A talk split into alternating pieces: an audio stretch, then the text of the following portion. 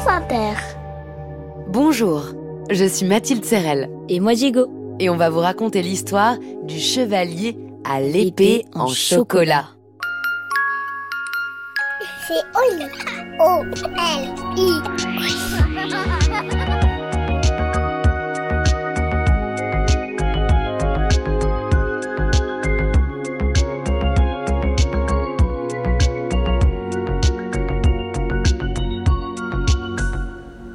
Il était une fois un magnifique royaume caché au-dessus des nuages. Et il était comment ce royaume? Il s'étalait le long d'un grand arc-en-ciel avec des maisons couvertes de fleurs de toutes les couleurs et des rivières de grenadines. Waouh Chaque année, dans ce royaume, on organisait le tournoi du chevalier d'or.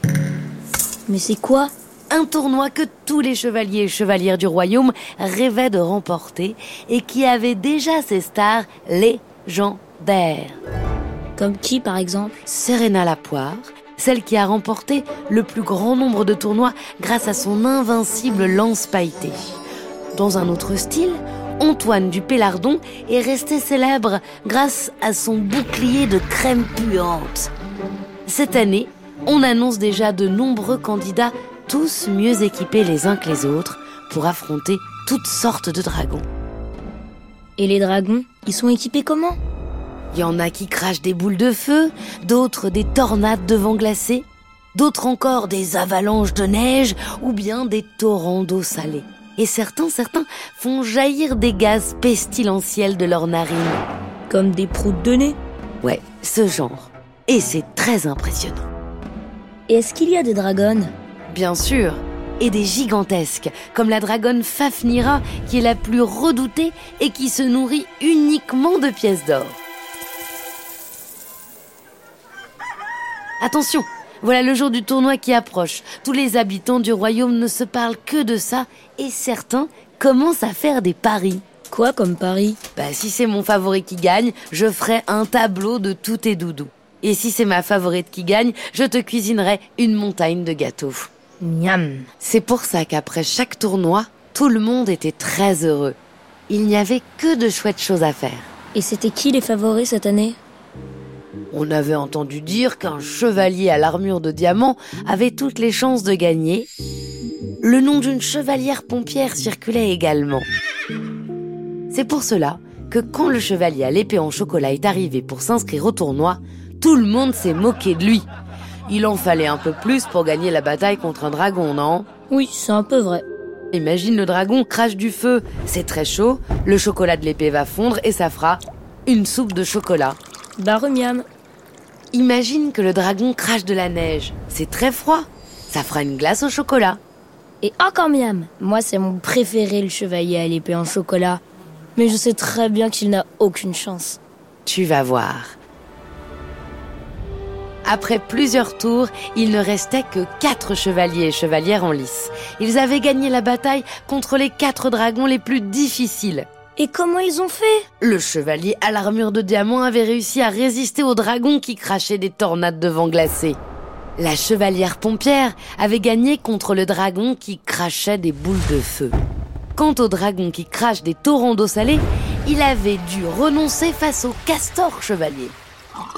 Mais on le connaît pas, ce castor chevalier. C'est vrai, il était venu du royaume voisin. C'est un chevalier trop mignon et capable de construire des barrages instantanés à chaque nouveau torrent. Et le quatrième dragon? Et le quatrième chevalier? C'était qui? Le dragon qui crache de la neige, tu te souviens? Eh bien lui, il s'est retrouvé face à la chevalière piment qui en mangeait tellement des piments que tout ce qui la touchait fondait sur le champ. Trop stylé. Pendant ce temps-là, le chevalier à l'épée en chocolat n'avait même pas été qualifié pour affronter ne serait-ce qu'un dragonneau, mais son tour allait venir. Et comment? Tu te souviens de la dragonne Fafnira, la plus redoutée? Mais oui, celle qui se nourrit exclusivement de pièces d'or. Voilà. Pour affronter cette terrible dragonne, on avait envoyé tous les chevaliers et chevalières les plus forts et courageux. Les quatre grands finalistes, le chevalier à l'armure de diamant, la chevalière pompière, le castor chevalier et la chevalière piment. Mais aussi les légendaires Serena Lapoire et Antoine du Pélardon. la redoutable dragonne Fafnira avait gagné chacun des combats contre ces six incroyables chevaliers et chevalières. Personne, personne ne pouvait l'emporter contre elle. Personne lui arrive à la cheville. Enfin, à la patte. C'est là que le chevalier à l'épée en chocolat s'est dit qu'il pouvait tenter sa chance. Et il avait un plan? Plus ou moins. D'abord, quand il s'est proposé pour combattre la terrible dragonne, tout le monde s'est encore mis à rigoler. Mais il s'était juré de se lancer quoi qu'il arrive. Qu'est-ce que ça peut bien faire que j'essaye, disait-il. Et au final, même si personne n'y croyait, les habitants et tous les autres chevaliers étaient curieux de savoir ce qu'il allait faire.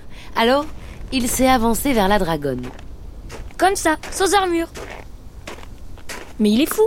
Bah, il avait juste mis un papier doré sur son épée en chocolat et s'était procuré un sac à dos volant. Ça existe? Oui, bien sûr, ça existe. Alors, le chevalier s'est mis à volter tout autour de la dragonne jusqu'à se trouver en face de sa tête. Et il a commencé à agiter son épée en chocolat couverte de papier d'or devant ses narines. Fafnira, ne résistant pas à l'odeur, se rapprocha pour sentir, ouvrant ses grands naseaux violets. Et le chevalier, toujours face à la dragonne, se mit à reculer. Chaque fois qu'elle avançait, toujours un peu plus près, lui reculait toujours un peu plus loin, et ainsi de suite. Si bien qu'à la fin, le chevalier avait ramené la gigantesque dragonne jusqu'au bord de la grande falaise qui bordait le royaume caché dans les murs. Et qu'est-ce qui s'est passé? Le chevalier s'est mis à volter encore plus loin. La dragonne s'est avancée et c'est là qu'il a enlevé le papier d'or de l'épée.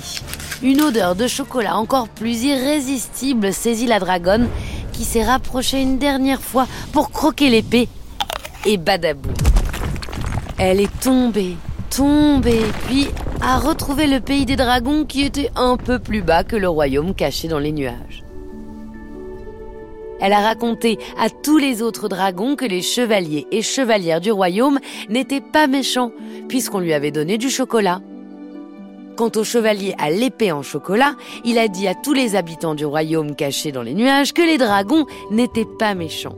Inutile de les affronter en tournoi, il suffisait de les inviter à manger de temps en temps. C'est à ce moment-là que Serena la poire révéla qu'elle n'avait pas gagné tous ces tournois grâce à son invincible lance pailletée, mais grâce aux petits morceaux de poire parfaitement sucrés qu'elle avait donné à manger au plus terrible des dragons. Et Antoine du Pélardon, du coup, c'est pareil. Mais oui, il avait compris aussi que les dragons étaient gourmands.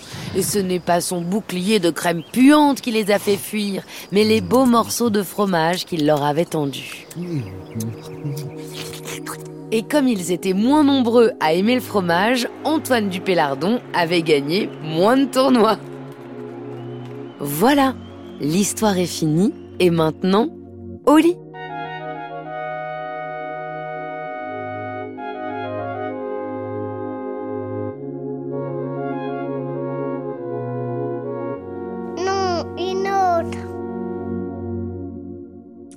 Est un podcast original de France Inter.